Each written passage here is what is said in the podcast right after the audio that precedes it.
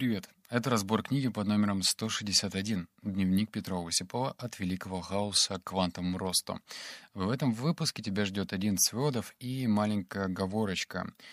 Эм, скорее всего, моих мыслей истории будет значительно меньше, просто потому что если я буду болтать больше, чем хотелось бы, то выпуск будет неимоверно огромным а хочется дать какую-то концентрированную выжимку.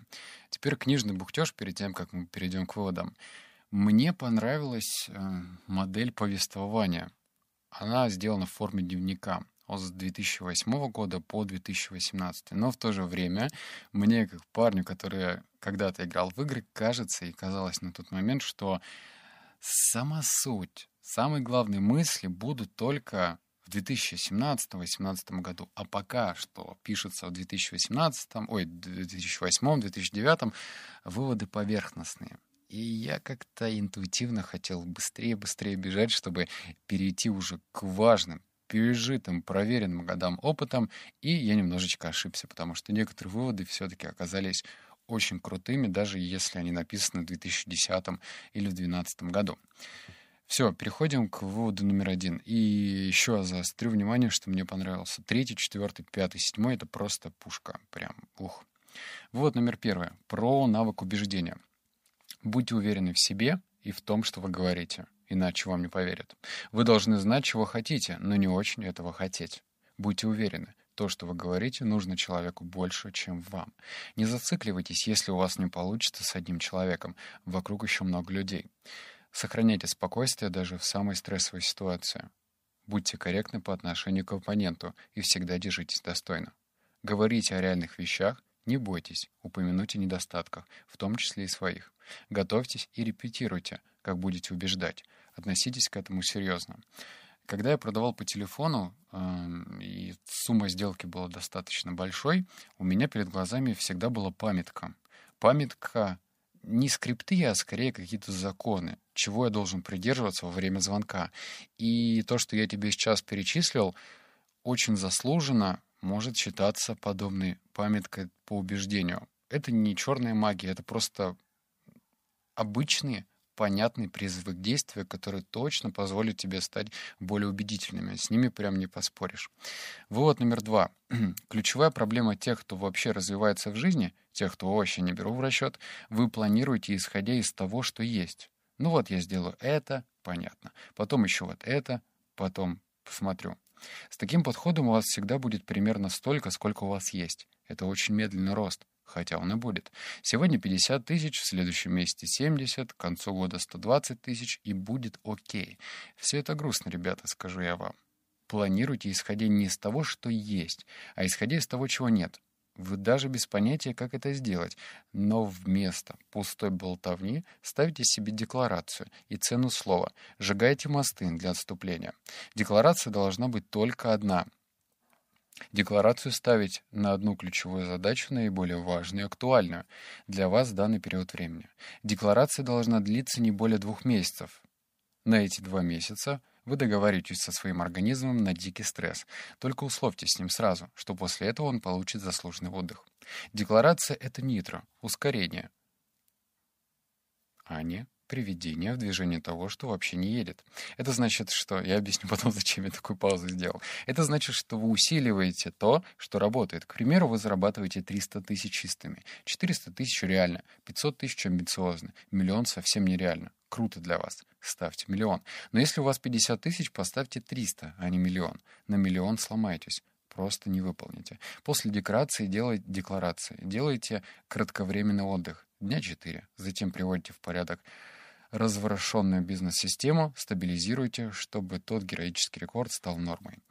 А, я сделал паузу не просто так, а потому что я сам вспомнил себя и как я сейчас ставлю себе цели. Честно, я сыкую ставить ту декларацию, которую пропагандирует Петр. Она слишком такая, прям, сжигать все мосты. Берешь одного человека и говоришь, слушай, все, дружище, я сделаю это, это, это, если нет, то вот держи миллион рублей. Или я сделаю это, это, это, пишу об этом, конечно же, на личной странице, во ВКонтакте, в Инстаграме, в Телеграме, вообще пишу везде. А потом, если у меня что-то не получается, ну все, здрасте, приехали, люди могут меня пинать, подкалывать и так далее, и я в любом случае отдам что-то другому человеку. Я ссыкую. Не то, чтобы м, эта модель не работает, просто я нашел другой механизм выполнения целей. Каждый месяц я переполняю свой план. Переполняю. Чуть-чуть. Помаленьку. Ну, в любом случае, я иду к своей цели.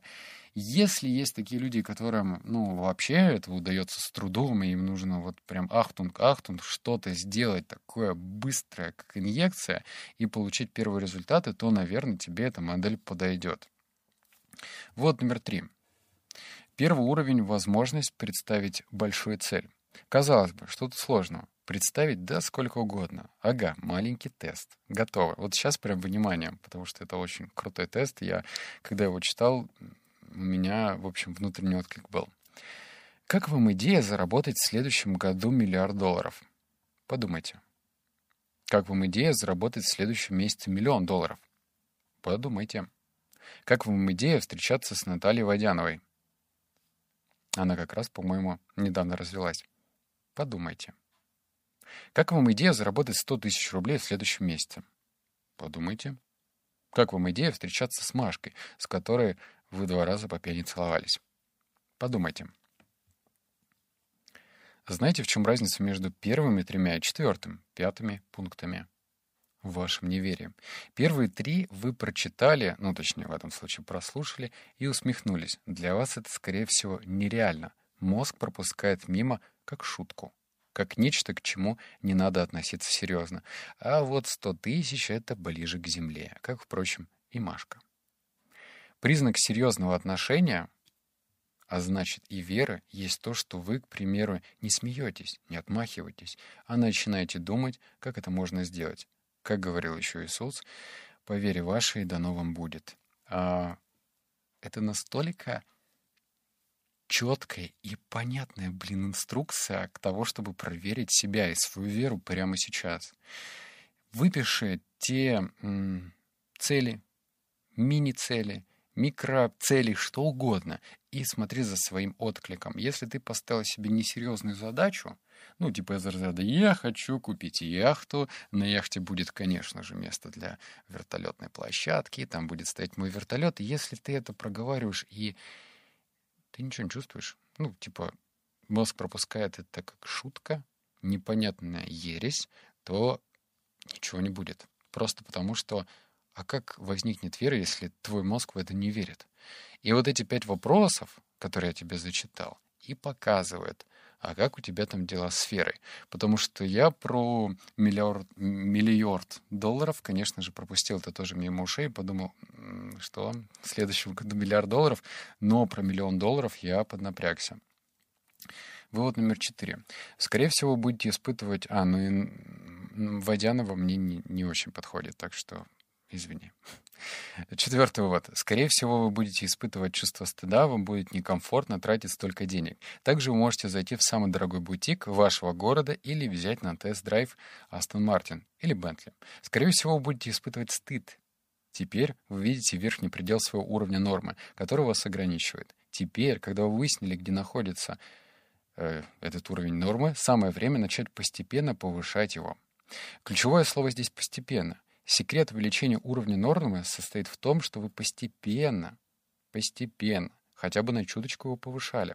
Покупали бы каждый раз более стильную, качественную одежду. Обедали бы в лучших местах, ходили бы в лучшие заведения, общались с лучшими, более, э, с людьми более высокого качества и просто не могли жить иначе. Здесь мне, наверное, придется рассказать свою личную историю, потому что она кажется стандартной. Я воспитывался в обычной, в обыкновенной семье. Ну, прям от слова «обыкновенный». Ничем таким не примечательным. И даже когда я начал зарабатывать много, ну, по меркам Новосибирска, даже по меркам Москвы, я и сейчас зарабатываю много по меркам Москвы, мое мышление в некоторых моментах осталось того же самого подростка-пацана. То есть, смотри, как происходило у меня в жизни. Я ездил на маршрутках, ну, как и все, маршрутки, автобусы, окей. Потом я выполнил свою детскую мечту и купил себе такси, ой, купил себе машину. И, но самое интересное, что в промежуточной стадии я купил себе Мерседес, первая машина, и я не катался на такси, то есть не было вот этого. Я катался на маршрутках, сразу пересел на Мерседес. Далее у меня появилась еще более дорогая машина. И я катался на такси с самого понятного обычного эконом-класса. То есть приезжал какой-нибудь трафик, я против трафиков ничего не имею, ну, приезжал какой-нибудь трафик, у которого там посидело до меня парочку не очень вкусно пахнущих людей, и, в общем, на Рено Логане я отправляю свою задницу из точки А в точку Б. Всегда. Я об этом просто не задумывался. Я просто всегда ездил на экономе. Неважно, сколько я зарабатывал.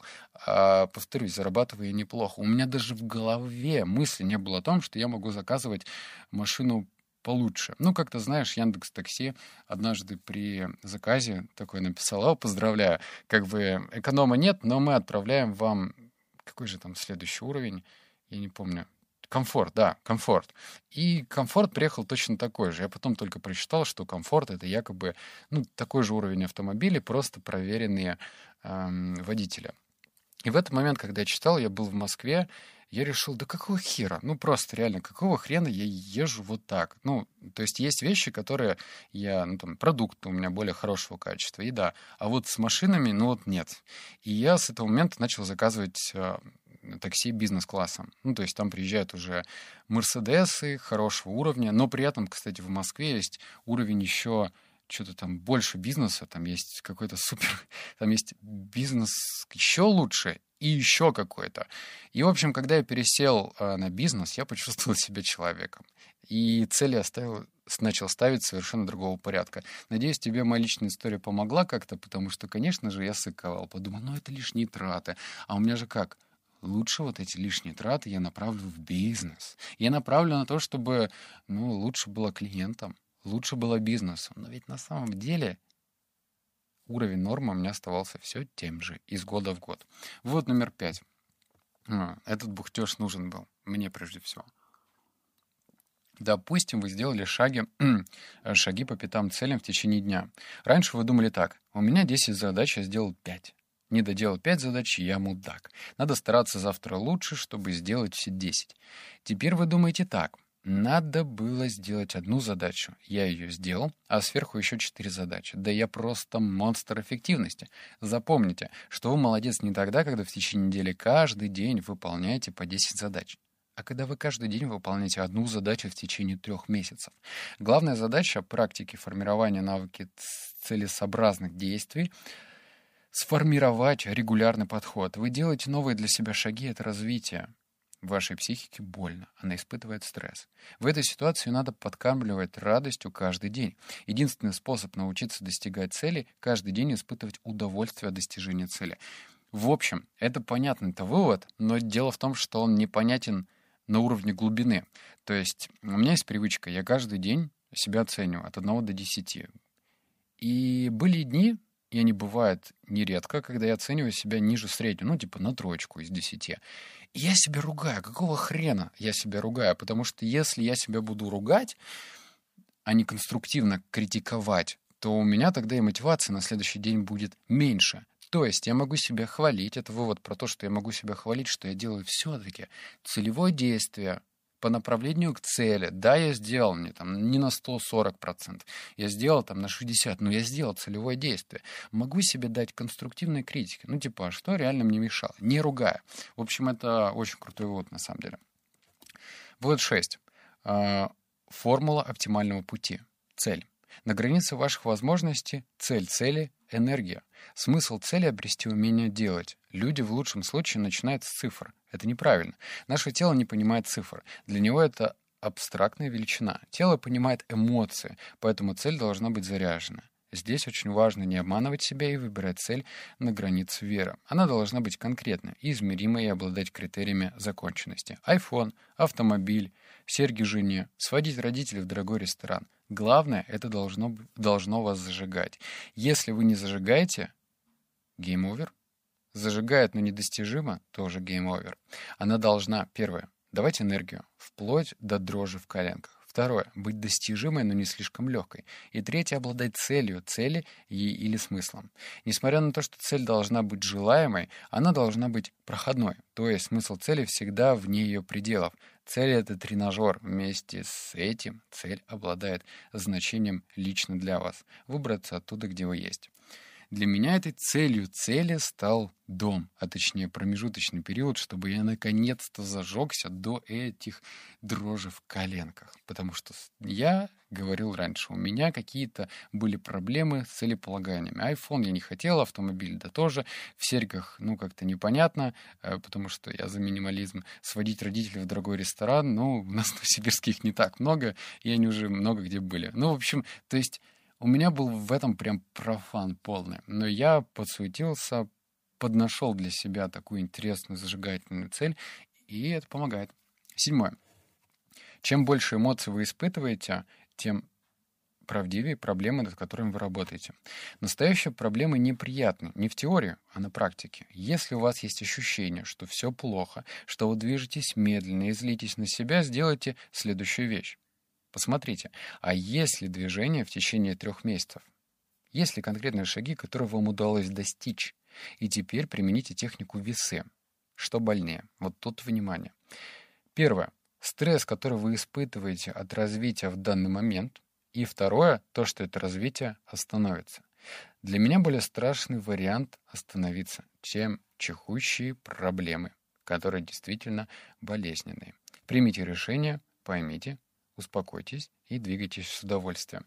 Если тебе действительно сейчас задать вопрос, ну да, там проблемы какие-то, не заурядится, что-то не клеится.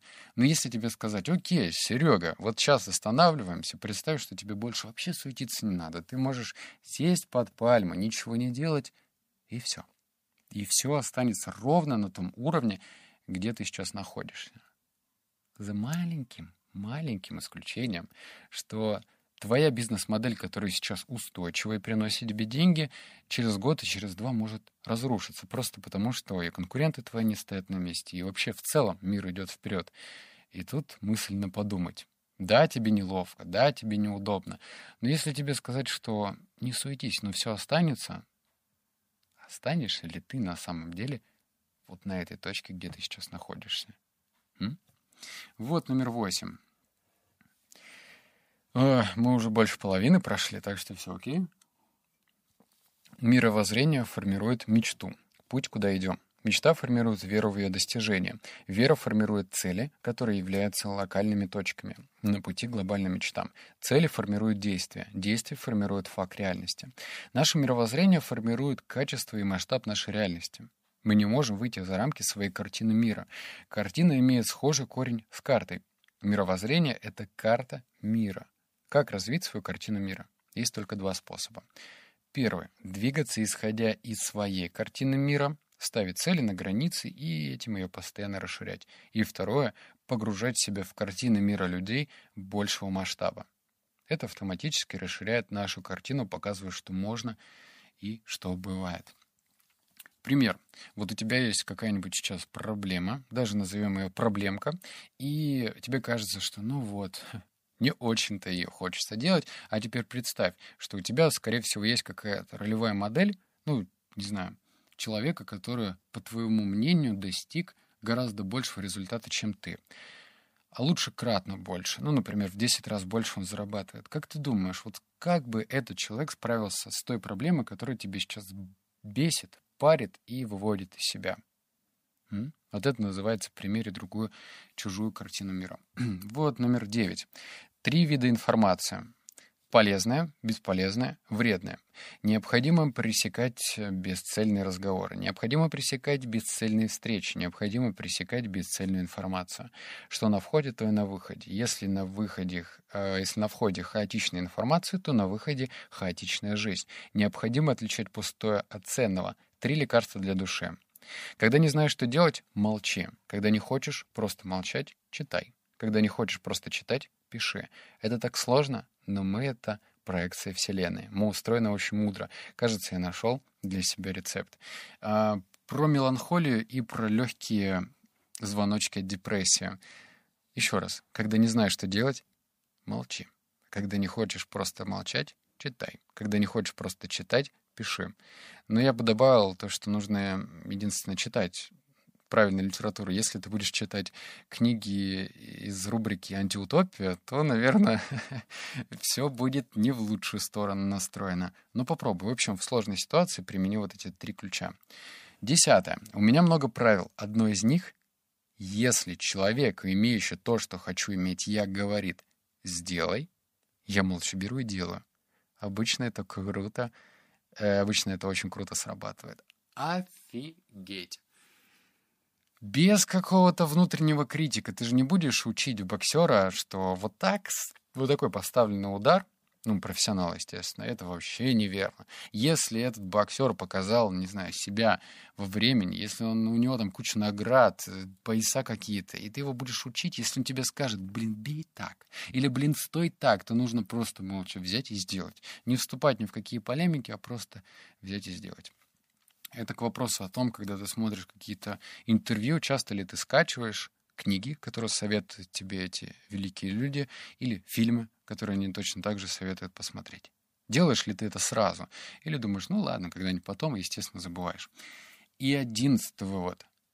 Я кланяюсь понятию цели. Это самый эффективный инструмент управления собой, делами своей жизни.